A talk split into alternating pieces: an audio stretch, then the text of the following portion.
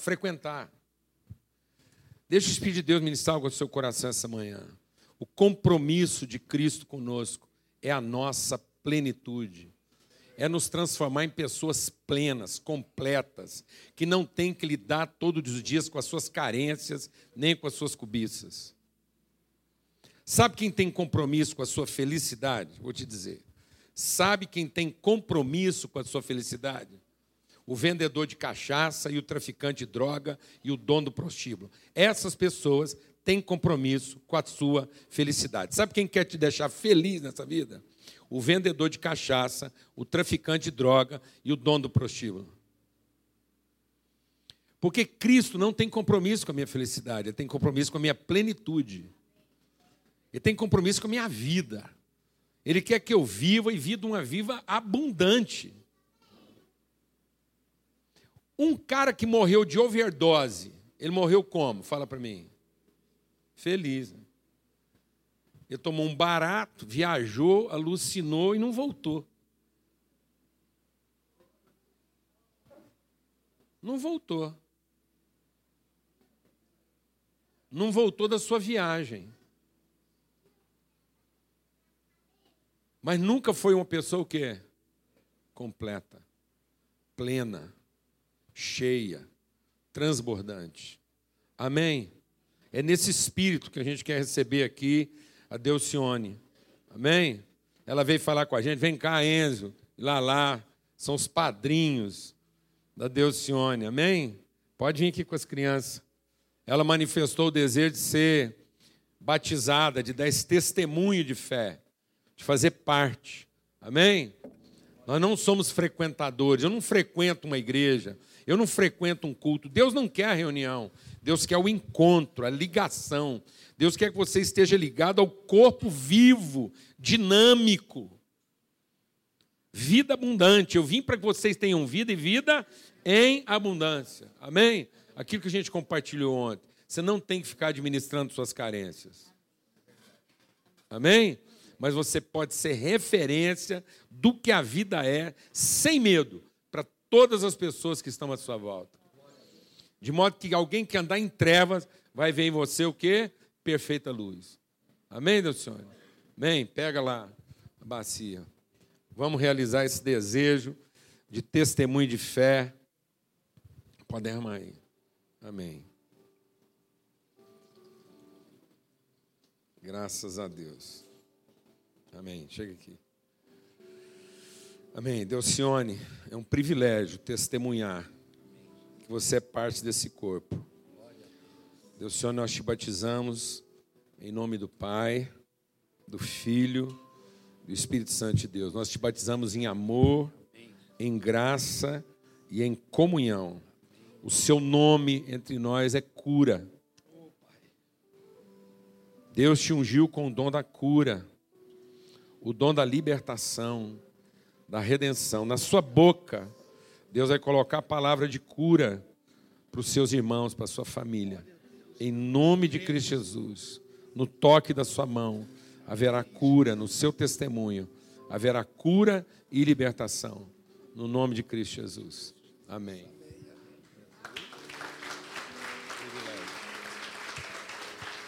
Amém. Graças a Deus. Está todo mundo vendo a gente aí, eu vou compartilhar aqui de baixo mesmo. Abra sua Bíblia, lá em Lucas.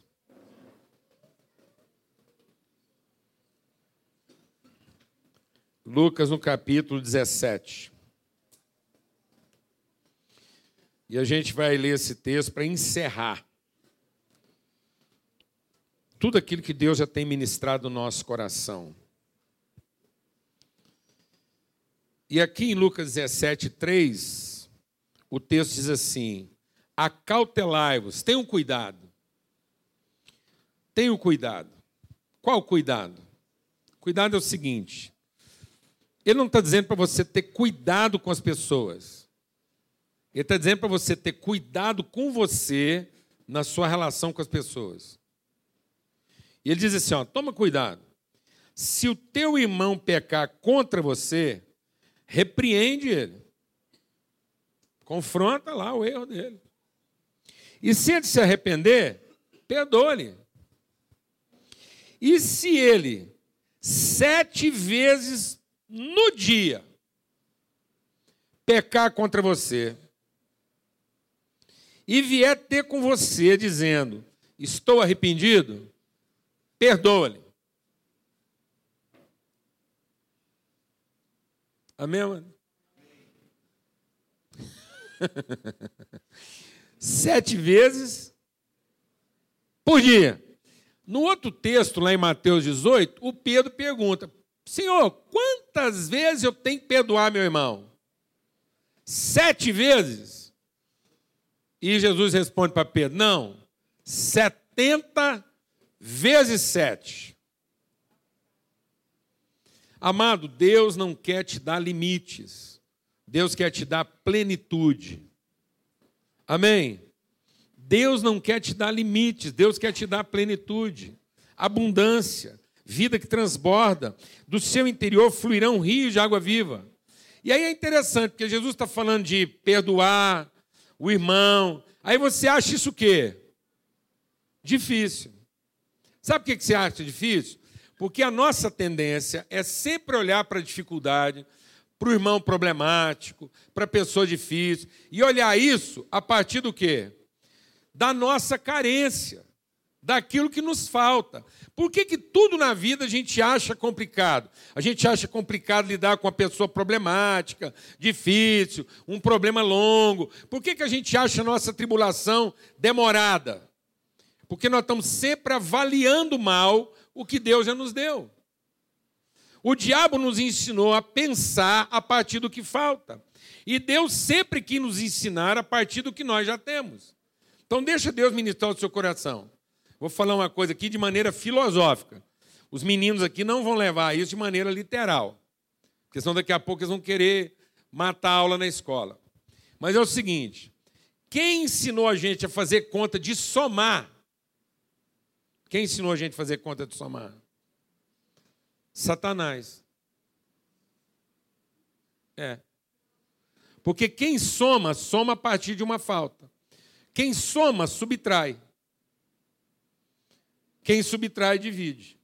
Deus nunca ensinou, Deus só ensinou uma conta para o ser humano.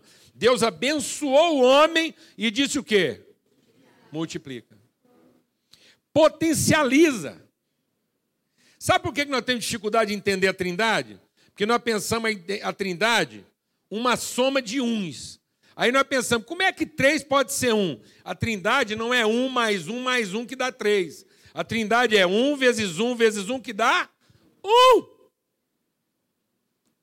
A trindade é uma pessoa trabalhando para potencializar a melhor expressão da outra.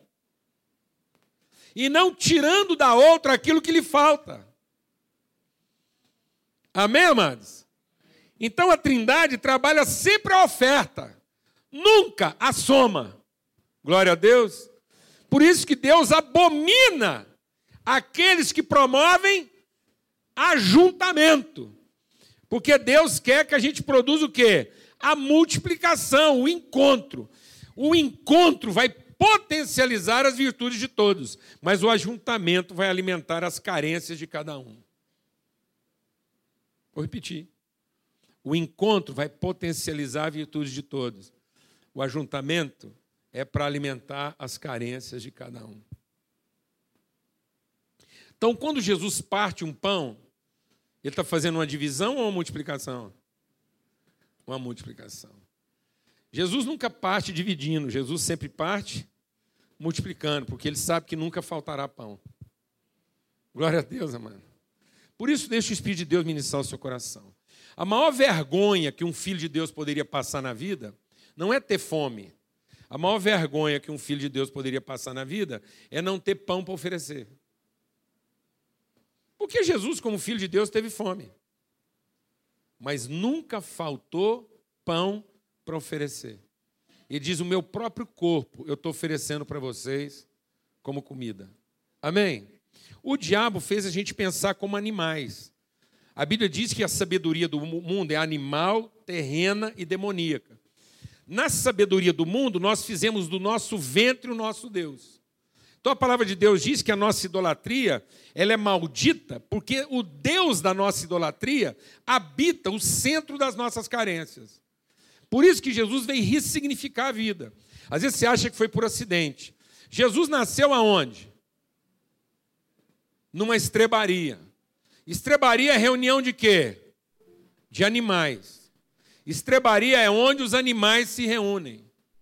E qual é a peça principal da estrebaria? O coxo. Agora você entende por que, que Jesus tinha que nascer numa estrebaria e ser colocado num coxo. Para ressignificar a comida. Para a gente entender que comida não é para comer, é para repartir. Para que você deixe de pensar como um animal e passe a pensar como filho de Deus. O filho de Deus não pensa o pão que come. O filho de Deus não pensa a fome. Pensa a partilha. Jesus só podia nascer numa estrebaria, porque é lá que os animais se reuniam.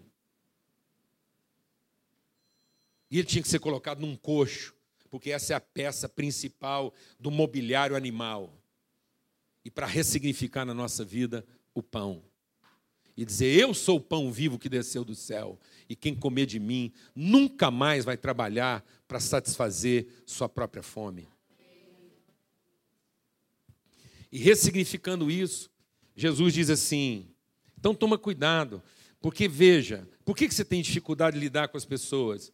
Porque se a sua fé for tamanho de um grão de mostarda e você semear ela, se ela for pequena, ele diz assim: se a sua fé for pequena como um grão de mostarda, mas você colocar ela em ação, você vai dizer para uma árvore: sai daqui, planta ali, e ela vai te obedecer. Então a questão não é o quanto te falta. Às vezes você tem uma carência muito grande e você está lidando com a sua vida a partir da carência, sendo que Deus quer que você lide com a sua vida a partir da sua convicção, por menor que ela seja. Trabalha melhor o que Deus já te deu.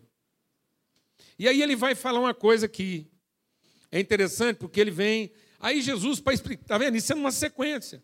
E parece que toda hora está mudando de assunto. Ele começa falando: ó, cuidado, cuidado com o quê? Com a forma como você está lidando com os erros dos outros.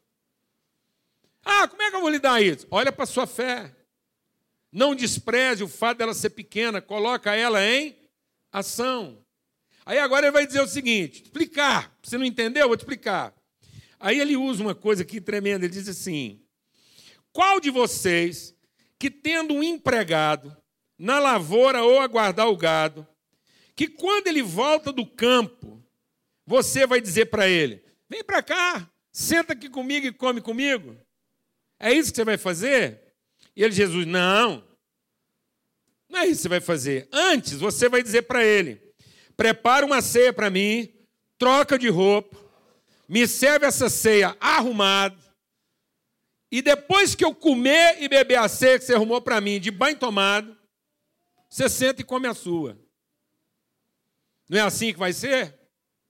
Jesus está dizendo, é assim que vai ser.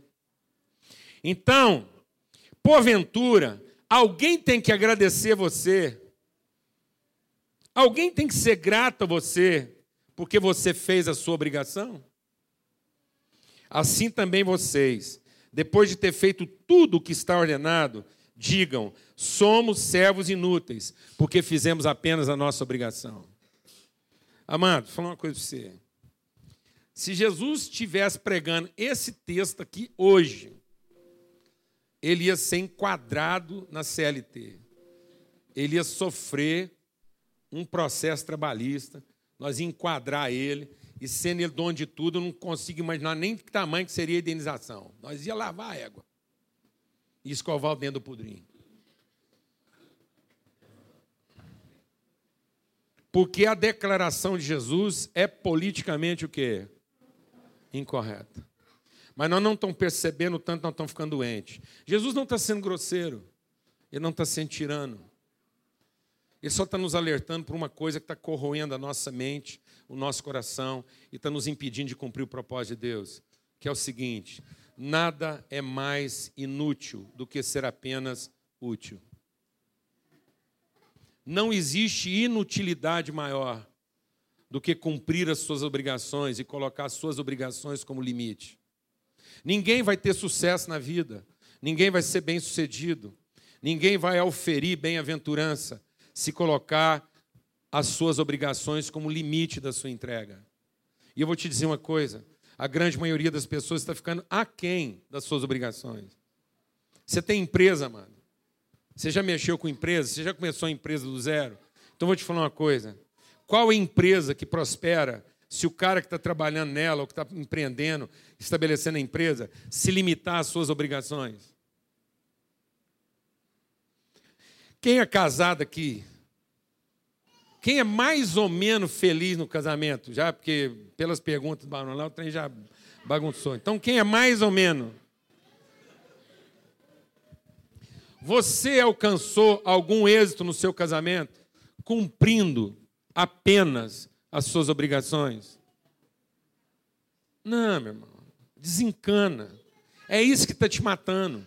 Sabe por que, que as pessoas estão ficando deprimidas, desanimadas da vida, magoadas, carregadas de amargura e de ressentimento? Porque elas estabeleceram para si próprias um limite. Sabe por que, que a pessoa esgota? Sabe por que, que existe esgotamento? Porque a pessoa diz: cheguei no meu limite. E não há limite. Não há limite para entrega. Não há limite para oferta. Isso é uma mentira que pregaram para você. Deus não fez de nós um copo, uma jarra. Deus fez de nós uma fonte que salta para a vida eterna. Enquanto houver fôlego, enquanto houver respiração, enquanto houver a mínima consciência, o meu desafio é ofertar, entregar, oferecer. Desencana dessa ideia. Chegou a hora, você fez sua obrigação, e agora eu vou descansar, porque eu mereço, porque exatamente a hora que você acabar de falar essa palavra, vai aparecer um infeliz e falar assim: escuta, será? O que está matando você? É chegar em casa, porque você teve um dia difícil. Aí você senta lá, sua mulher para do seu lado e fala: Benzinho, eu sei que você teve um dia difícil. Eu tinha um tanto de coisa para conversar com você agora, mas sabendo que você teve um dia tão difícil, eu vou esperar uma hora melhor, um outro dia. Você não tem que me ouvir agora. Não, companheiro. Você senta lá. E não interessa o dia que você passou. Não interessa quem te aborreceu. Você toma um banho, fica bonito, faz a sua melhor cara e fala: vai lá, bem. Derrama. O que, que você está achando, irmão? A irmãzinha tá achando que rezou, vem no culto, frequentou mulher única. Aí chega lá e o cara tá aborrecido, desanimado, e ela tá lá, cortou o cabelo, fez sobrancelha, pintou a unha. E o cara, a primeira coisa que vai falar, puxa, bem, você tá diferente, fez alguma coisa? perfume é esse que você está usando? Não, minha irmã! Desencana! Se isso acontecer, você dá um glória a Deus! Um aleluia! Mas se isso não acontecer, você dá outro glória a Deus! Um aleluia! Porque você está casado com um ser humano! Não há limite para essa oferta. Não lamente. Não se vitimize. É isso que Jesus está falando. Jesus começa falando de lidar com os erros dos outros e termina falando de uma pessoa que fez todas as suas obrigações. O que está enchendo seu coração de amargura? É a consciência dos seus próprios erros? Não, que está enchendo seu coração de amargura é a cobrança dos seus acertos. de achar que porque você fez a coisa certa, alguém tem que venerar você, te agradecer pelo que você fez, reconhecer seu esforço. Que bobagem! Que coisa mais infantil. Que sentimento mais mal resolvido. Jesus fala: quer ter vitória na vida, quer ter um projeto bem sucedido, quer ter êxito. Então é o seguinte, meu irmão: vá além das suas obrigações, porque nada mais inútil do que você parar aí. Achando que porque você fez o seu máximo, você fez o seu tudo.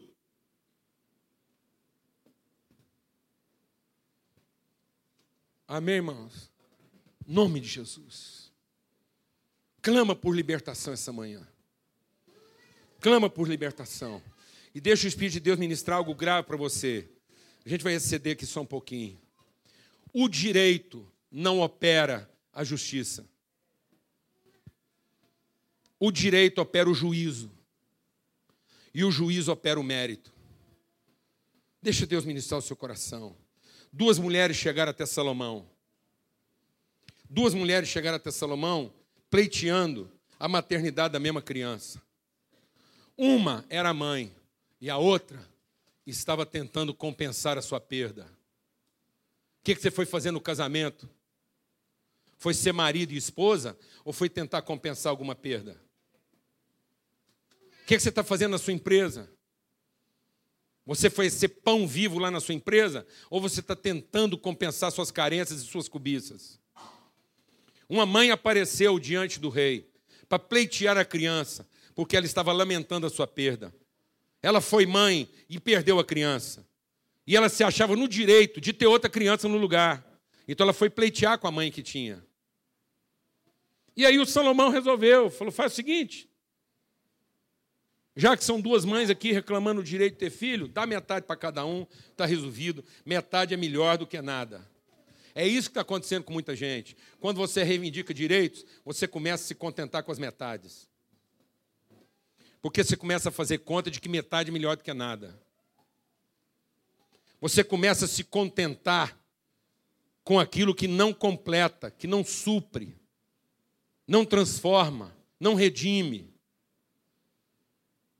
Quem acha que já deu o máximo sempre negocia por menos. Aí o Salomão falou: então racha esse menino. E sabe o que a mulher falou? Tá bom, então pode rachar que eu quero levar metade para casa. E sabe o que a mãe falou? Ela pode ficar com tudo. Porque o direito opera o juízo. No meu direito,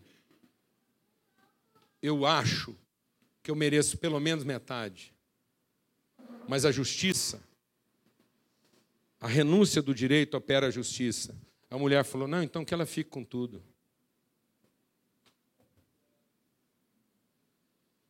Está vendo o que, que as nossas carências estão fazendo? Nós levamos nossas carências para Deus e começamos a nos contentar com qualquer coisa. Por isso que Jesus disse: vocês precisam conhecer a autoridade da segunda milha.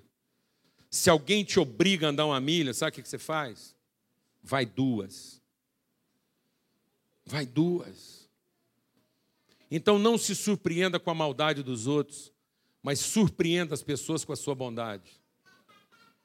Por que esse tanto de crente surpreso com a maldade dos outros? Onde está a surpresa do homem operar o mal? A surpresa é um homem caído começar a operar o bem. Então para de reclamar, porque você continua sendo surpreendido pelo mal dos outros e comece a surpreender as pessoas com a sua bondade. Se alguém te obriga um tanto, oferece para ele dois tantos. E aí você vai operar o quê? A justiça e não o direito. Amém? E eu queria terminar fazendo um apelo. Um apelo mesmo. Tem tanta coisa acontecendo no meio da gente. Tanta coisa acontecendo como a Dona Maria do Carmo. A gente passaria aqui um dia inteiro falando de tantos milagres. Milagre do Gabriel. Dos seus irmãos, da família. É. Um homem que tem o meu respeito. Quantos anos você tem, Gabriel? Onze nosso respeito. Por que não lamentou? Não se vitimizou.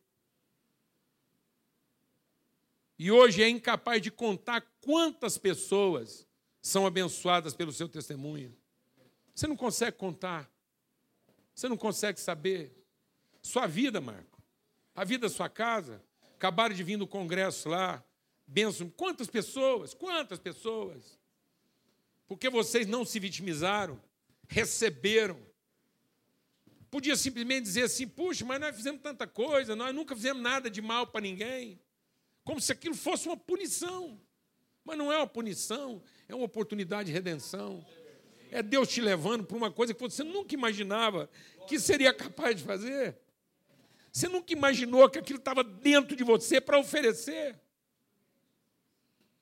Deus não está de brincadeira com a gente. Lembro do exemplo da Sara e do Rodrigo. Não se vitimizaram, não podiam gerar filhos na carne, abraçaram a causa da adoção.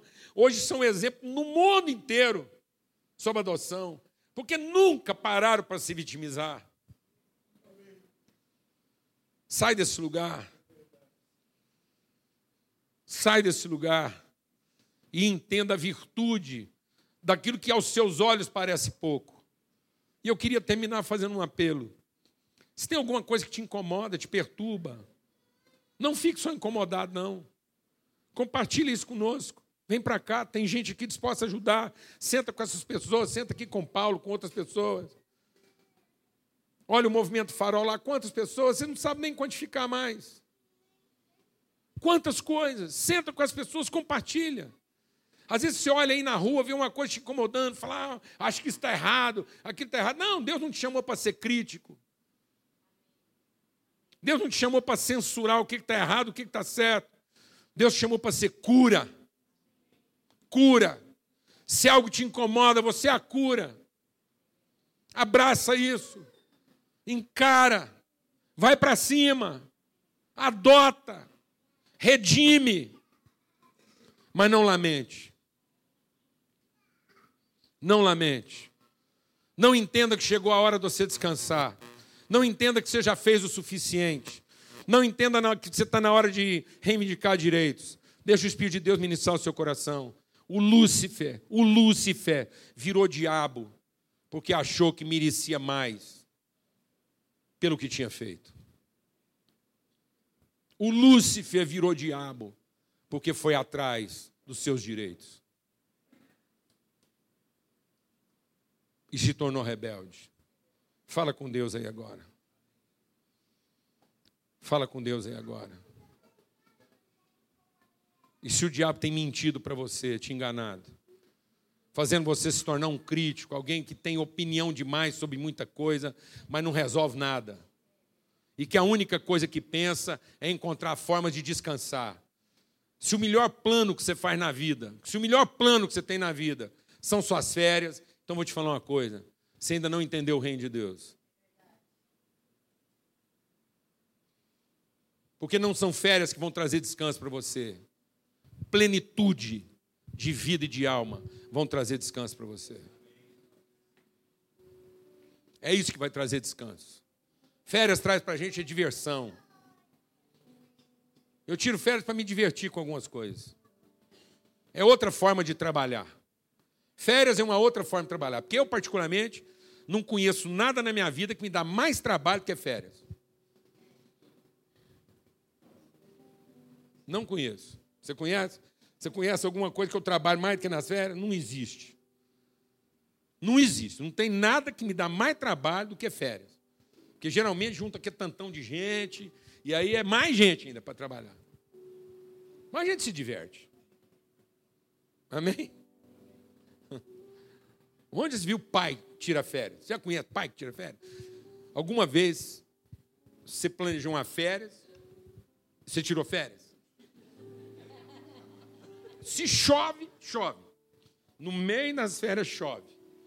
Suas meninas olham para você achando que você é o quê? Deus. Como é que você organizou as férias numa semana que ia chover? E a desgraça, que você acha que é Deus mesmo. E que você podia ter feito um trem diferente. Vai dar trabalho para lá. Amém, mãe? Férias, vou te falar o que é férias. Férias é dormir e comer uma comida que alguém já fez. Então, quando o Elias estava deprimido, o Elias entrou na depressão, ele ficou ruim demais.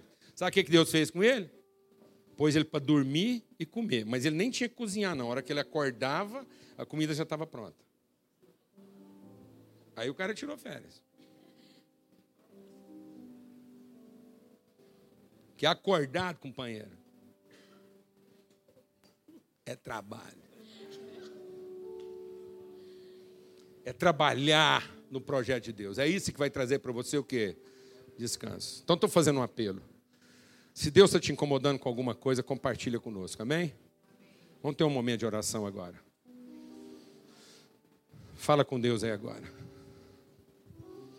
E que Deus nessa manhã te liberte da inutilidade das obrigações.